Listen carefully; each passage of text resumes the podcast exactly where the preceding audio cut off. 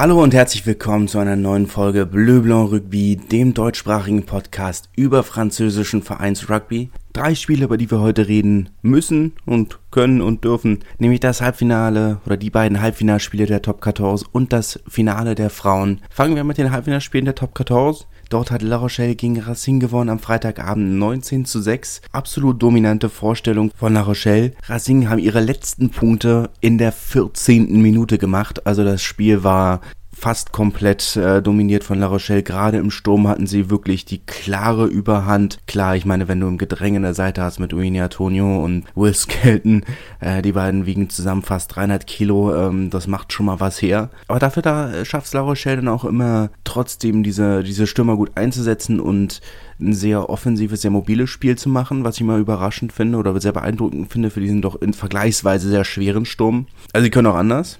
Also gesehen haben bei dem Versuch von Arthur Retière in der zweiten Hälfte hat von Brice Dulin, dem ehemaligen Fullback von Racing, Chipkick gekriegt von der 22 Meter Linie und sich gegen drei Verteidiger durchgesetzt, also drei Spieler, die ihn getackelt haben und er hat ihn trotzdem noch in die Ecke gekriegt. Äh, spektakuläres Ding, ähm, wenn ihr die Highlights auf, äh, auf YouTube seht. Ich empfehle euch diese Highlights nochmal auf YouTube zu sehen. Ein sehr ansehnlicher Versuch oder ein sehr beeindruckender Versuch. Ja, also kann man, kann man wenig sagen. Gut, in der war jetzt nicht das spektakulärste Spiel insgesamt, auch weil die zweite Hälfte dann von einem schweren Unwetter ein bisschen unterbrochen wurde und da gab es dann nicht mehr so viel Gelegenheit wirklich äh, zu spielen, rein wettertechnisch. Aber das allererste Finale für La Rochelle in der Vereinsgeschichte. Der Verein äh, wurde heute nochmal äh, in den Zeitungen geschrieben, ja, der Verein existiert seit 123 Jahren, haben seitdem keinen Titel gewonnen oder schon, ja, sie haben die zweite Liga mal gewonnen, aber kein, ich sag mal, großer Titel, den, den der Verein feiern konnte. Daher äh, auch die, die Tränen vom, vom Präsident Vincent Merlin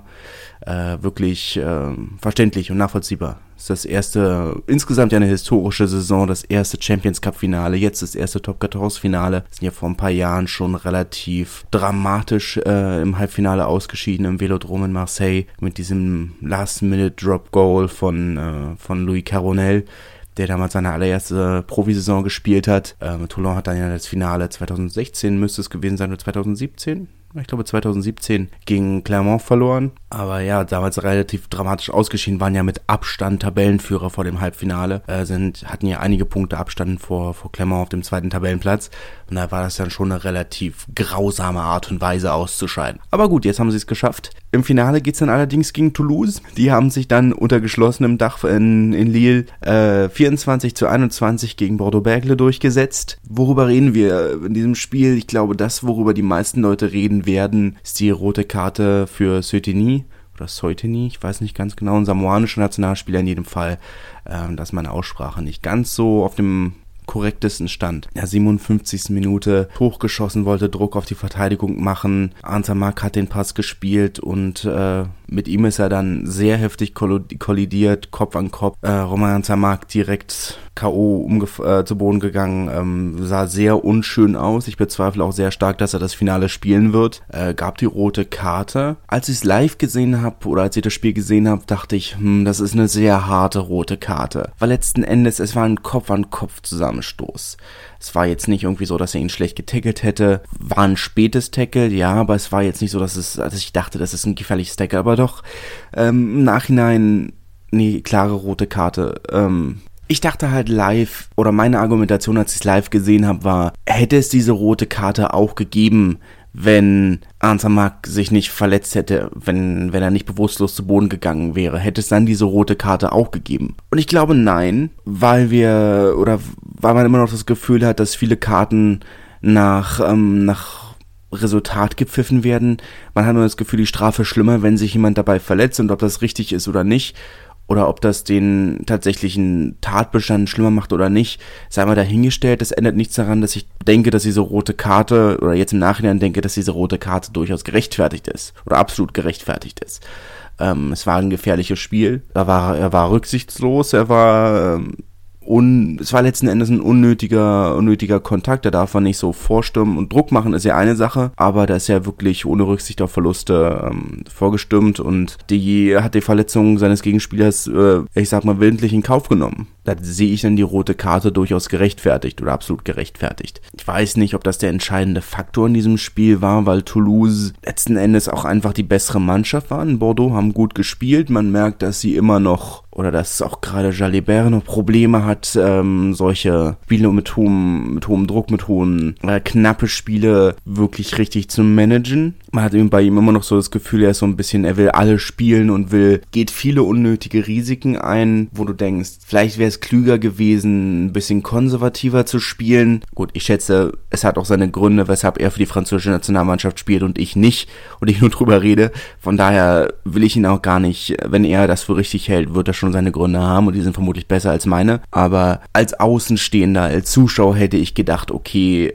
vielleicht ein bisschen konservati konservativer spielen wäre vielleicht besser gewesen. Gut, sie haben offensiv gespielt, sie haben, sind sich selbst ihr und ihrem Stil treu geblieben. Toulouse brauchen nicht viel Ballbesitz. Toulouse sind keine Mannschaft, die immer vorwärts gehen muss. Das ist so ein bisschen, und ich weiß, das ist ein sehr klischeehafter Vergleich, aber so ein bisschen wie, wie die siebende Nationalmannschaft von Fiji. Brauchen nicht viele Bälle. Ein Konterangriff reicht. Einmal irgendwo ein Ball in einer offenen Spielsituation und dann kriegen sie den Versuch schon irgendwo hin. Und das hat man in diesem Spiel auch wieder, wieder so ein bisschen gesehen, dass sie es einfach schaffen, ihre Kontersituation gut auszuspielen, ihre, ihre First-Face-Attacken von, oder ihre Angriffe in der ersten Phase gut auszuspielen und da wirklich die Punkte zu machen, die sie brauchen. 24 zu 21 haben sie am Ende gewonnen. Die rote Karte hat sie sicherlich einen Einfluss, aber ich denke nicht den entscheidenden letzten Endes denke ich, ist es einfach logisch auch, dass der erste und zweite Tabellenplatz der regulären Saison jetzt dieses Finale gegeneinander ausspielen. Das ist für La Rochelle nicht unbedingt das beste Resultat. Ähm, haben in dieser Saison schon viermal gegen Toulouse verloren und das muss man sich mal auf der Zunge zergehen lassen. Viermal haben sie schon gegen Toulouse verloren. 38-0 in einem Freundschaftsspiel vor der Saison in, Lim äh, in Limoges. Dann unter der Saison, ich muss mal kurz auf meine Notizen gucken, 39 zu 23 und 11 zu 14.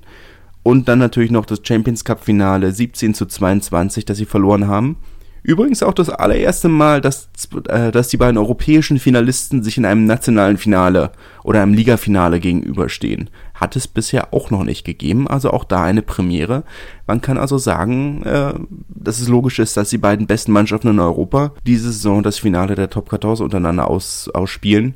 Das ergibt durchaus Sinn. Kann man natürlich sagen, ne, Best of Seven-Serie hätte Toulouse schon gewonnen. Aber ich weiß nicht, ich finde es schwierig. Gefühlt ist Toulouse kräftetechnisch ein bisschen am Ende. Die, man hat das Gefühl, da ist nicht mehr allzu viel Energie übrig. La Rochelle haben den einen Tag mehr, sich zu erholen. Was jetzt erstmal nach nicht viel klingt, aber ich glaube dann letzten Endes doch im Ergebnis viel ist muss man schauen. Das Finale ist ja dieses Jahr auf den Freitagabend oder diesen Freitagabend um 20.45 Uhr oder um 21 Uhr, irgendwas in dem Dreh, äh, wieder auf TV5. Ähm, diesmal, glaube ich, im Gegensatz zu den Halbfinalspielen und den Barrage wahrscheinlich auch pünktlich, weil sie ja vorher das, äh, die Nachrichten von France 2 haben und France 2 das Finale live überträgt. Von daher gehe ich mal davon aus, dass sie pünktlich rüberschalten. Diesmal, dass es tatsächlich live ist und nicht nur diese Viertelstunde versetzt. Was ja auch okay ist, aber oder ich sag mal besser als nichts, aber es ist live natürlich trotzdem schöner, weil man, man, man schmult ja dann doch immer so ein kleines bisschen auf Twitter und Instagram und ist nicht immer ganz spoilerfrei. La Rochelle auf der anderen Seite sind äh, für mich wirklich, was sie jetzt im, in diesem Halbfinale gezeigt haben gegen eine, gegen Racing, die ja wirklich doch eine der besten Mannschaften in Frankreich sind, auch wenn Tab der Tabellenplatz ein bisschen enttäuschend war letzten Endes, aber sie sind halt trotzdem eine der besten Mannschaften in Frankreich. Ich meine, allein was die auf dem Feld hatten, Kurt Lebielen, Finn Russell, unter anderem. Ne, die haben ja eine sehr gute Mannschaft. Hier die Thomas, Donovan äh, der ja wirklich einer der, der Spieler der Saison war. So leicht schlägt man die halt auch nicht. Von daher schon eine, eine spektakuläre Leistung von La Rochelle. So zu dominieren. Nicht nur zu gewinnen, sondern so zu dominieren. Racing wird sich fragen müssen, es ist jetzt das dritte Mal, dass sie einen großen Spielmacher von woanders geholt haben. Meine Racing haben generell nicht unbedingt das beste Händchen oder das beste Geschick dafür gehabt, internationale Spieler zu verpflichten.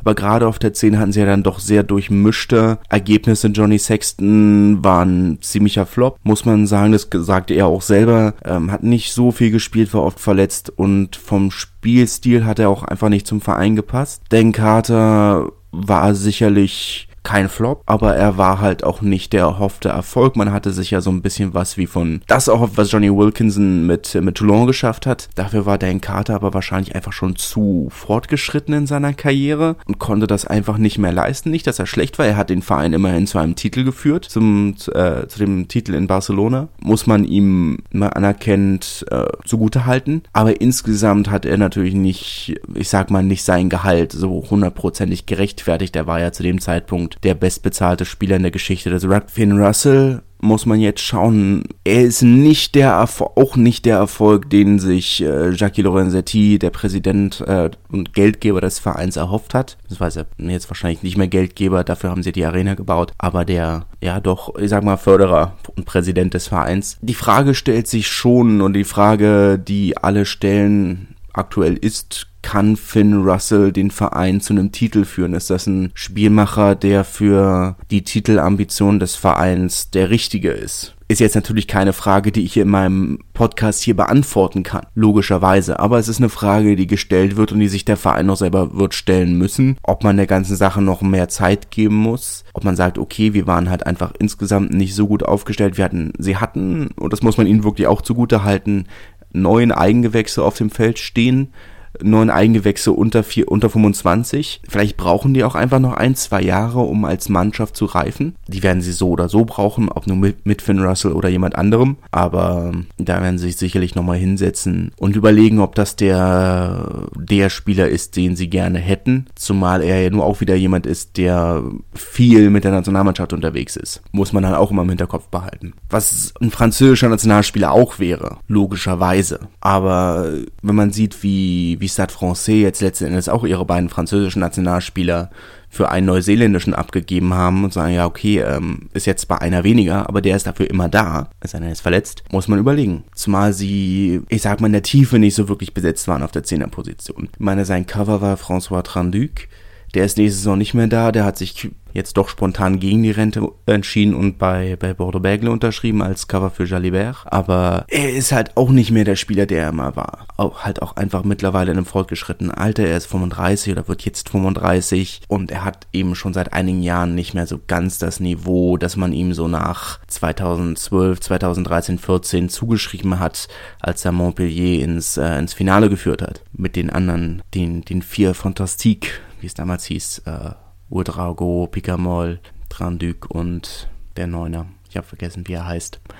Wie dem auch sei, äh, er ist halt einfach nicht mehr so ganz der Spieler, der er mal war. Ob man dann einfach nochmal in, in einen Ersatz investieren muss oder ob man sagt, das ist eine Rolle, die Kurt Lebiel äh, füllen kann. Gut, jetzt habe ich eine ganze Weile über einen Verein geredet, dessen Saison vorbei ist. Äh, ich werde ein oder zwei äh, Saisonrückblicke machen.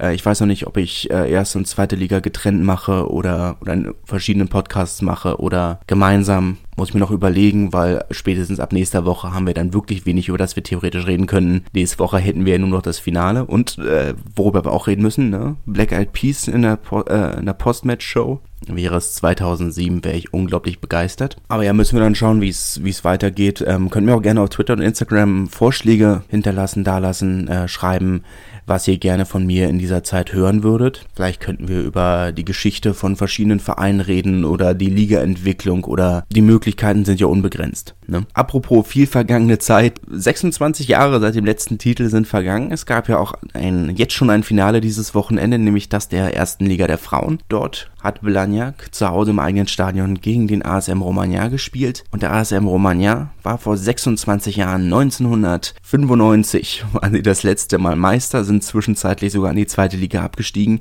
Seit 2017 sind sie wieder in der ersten Liga dabei und haben jetzt ihren ersten Meistertitel seit der Rückkehr gewonnen. 13 zu 8 konnten sie sich durchsetzen. Es stand nicht so ganz fest, ob das Spiel überhaupt stattfinden kann.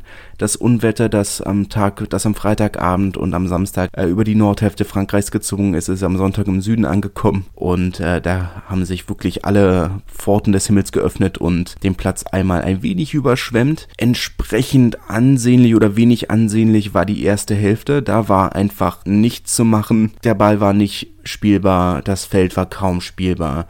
Die Sonne hat dann aber geschienen, das hat dafür gesorgt, dass in der zweiten Hälfte besser wurde, aber die erste Halbzeit hat 0 zu 0 geendet und so war die erste Halbzeit auch, da war nicht viel machbar. Die zweite Hälfte hat dafür richtig, äh, richtig angefangen.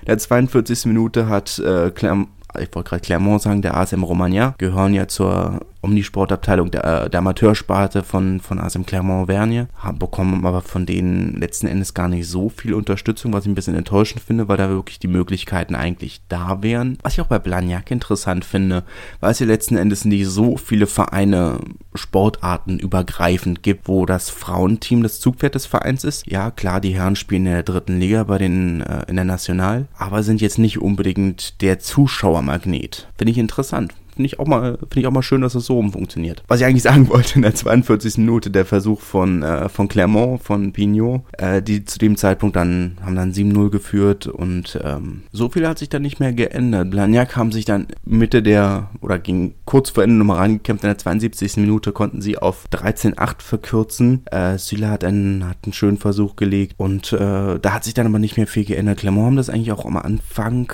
am relativ, haben das Ganze relativ souverän runtergespielt. Die erste erste Viertelstunde, die ersten 20 Minuten, waren sie nur in der eigenen Hälfte, fast die ganze Zeit in der eigenen 22. Blagnac, die da viel Druck ausgeübt haben. Und Spielerin des letzten Jahrzehnts, äh, Jessie Tremolière, hat sich beim Aufwärmen so ein bisschen am Knöchel verletzt und hat da nicht so gut gekickt, wie sie es normalerweise machen würde. Und konnte nicht so ganz den Druck äh, von der eigenen Mannschaft äh, runternehmen. Und dann haben sie sich aber gefangen, haben ein bisschen was verändert. Jessie Tremolière hat nicht mehr so viel selber gekickt und dann haben sie auch einfach eine starke Bank gehabt. Was Blagnac in der Spitze hat, hat äh, Romagna in der Breite. Und das hat sich einfach ausgezahlt, dass diese Mannschaft eben wirklich so Mitte der zweiten Halbzeit wirklich dieses Spiel einfach übernommen hat. Und äh, ja, konnten da, haben sich dann mit dem Titel belohnt. Wie gesagt, die erste seit 26 Jahren. Blagnac haben vor sechs Jahren das letzte Mal den Titel gewonnen. Ähm, sind ja seitdem fünfmal im Halbfinale gescheitert. Äh, ist auch das Ende der Ära jetzt von Montpellier was ich auch interessant finde. Stade Toulousain war, dachte man ja immer, okay, jetzt die nächste große Mannschaft, logischerweise wird Stade Toulousain, die eben auch viel Geld investieren, meine, allein für nächste Saison mit Pauline Bourdon, ähm, schon die nächste Weltklasse-Spielerin an Bord geholt haben. Was ich auch äh, wirklich äh, spannend, also was ich spannend schockierend finde, dass, dass Pauline Bourdon in Bayonne jetzt wirklich sechs Jahre lang quasi umsonst gespielt hat. Eine der besten Spielerinnen der Welt. Nicht mal semi-professionell, sondern nichts. Die haben in Bayonne als Erstligateam, als Erstligateam, das sich, das regelmäßig in die Playoffs gekommen ist, anscheinend nicht mal Matchprämien gekriegt. Ich meine, dass bei den Frauen relativ wenige professionell, voll professionell spielen. Eigentlich nur die, die irgendwo zeitgleich über den französischen Verband angestellt sind. Okay. Ist zwar auch schade, aber dass sie nicht mal, nicht mal Matchprämien bekommen in Romagna, machen sie es anscheinend so, dass sie auch nicht so viele Matchprämien bezahlen, aber dafür eben ein breites Netzwerk an, äh, an anderen Dingen anbieten, kostenlose Wohnungen, ähm, anscheinend sehr schöne Jobmöglichkeiten beim Verein und bei Sponsoren und Partnern, die das eben dafür sorgen, dass es sehr gut vereinbar ist. Es gab auch anscheinend immer wieder Gespräche, ähm, ob der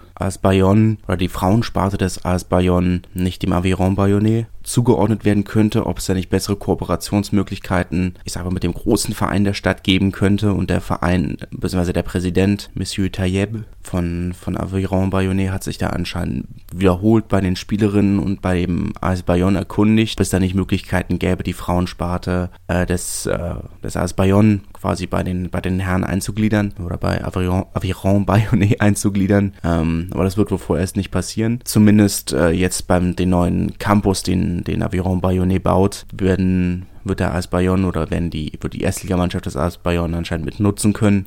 Also Kraftraum, Trainingsfelder etc. Ist ja schon mal etwas, aber gut, meine, ich schätze, man merkt, wie viele Spielerinnen äh, den Verein jedes Jahr verlassen. Ne? Ist natürlich dann schwer mit, äh, mit Vereinen wie Montpellier oder Toulouse zu konkurrieren, ähm, die dann eben dann doch, ich sag mal, andere finanzielle Möglichkeiten haben. Ich finde es auch schwierig, die Terminierung von dem Finale, weil ja letzten Endes, ich verstehe, dass es alles schwierig ist. Doppelung oder Doublon, wie man es ja im äh, Französischen gerne sagt, les Doublons, das auch bei den Männern im 15er durchaus üblich ist, wenn auch ungern gesehen, aber durchaus üblich ist, dass die Länderspiele der 15 Nationalmannschaft mit, äh, mit Ligaspielen äh, kollidieren und konkurrieren, beziehungsweise andersrum, dass Ligaspiele zeitgleich zu Länderspielen stattfinden. Aber für Blagnac war es jetzt natürlich sehr enttäuschend, weil sie mit Carla Nassin unter anderem eine ihrer wichtigsten Spielerinnen für das Olympic Repechage äh, Tournament Turnier abgeben mussten. Ähm, ich meine, bei den Männern, ja, waren auch drei Spieler dabei, die äh, eigentlich in der Top 14 spielen, beziehungsweise im 15. Rugby spielen, aber bei Jean-Pascal Barak war ja vorher schon klar, dass, dass er zu dem Turnier äh, Clermont wieder verlassen wird. Und Clermont ist ja ohnehin nicht mehr dabei gewesen in der Liga. Selbiges gilt für Gabin Villiers und ähm, für Zegdar von Oyonnax. Äh, da ist die Saison ja auch schon seit einer Weile vorbei. Von daher ist es dann weniger schlimm, aber für die, ich meine, wir haben es ja generell in der Liga gesehen, dass äh, unter anderem Chili Mazarin, die ja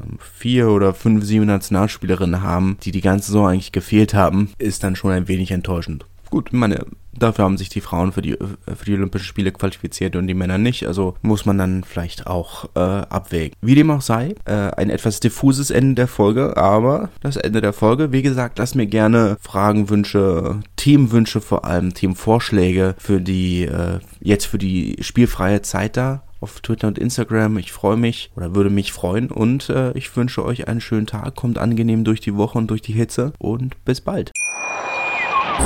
Wie baut man eine harmonische Beziehung zu seinem Hund auf? Puh, gar nicht so leicht. Und deshalb frage ich nach, wie es anderen Hundeeltern gelingt, beziehungsweise wie die daran arbeiten.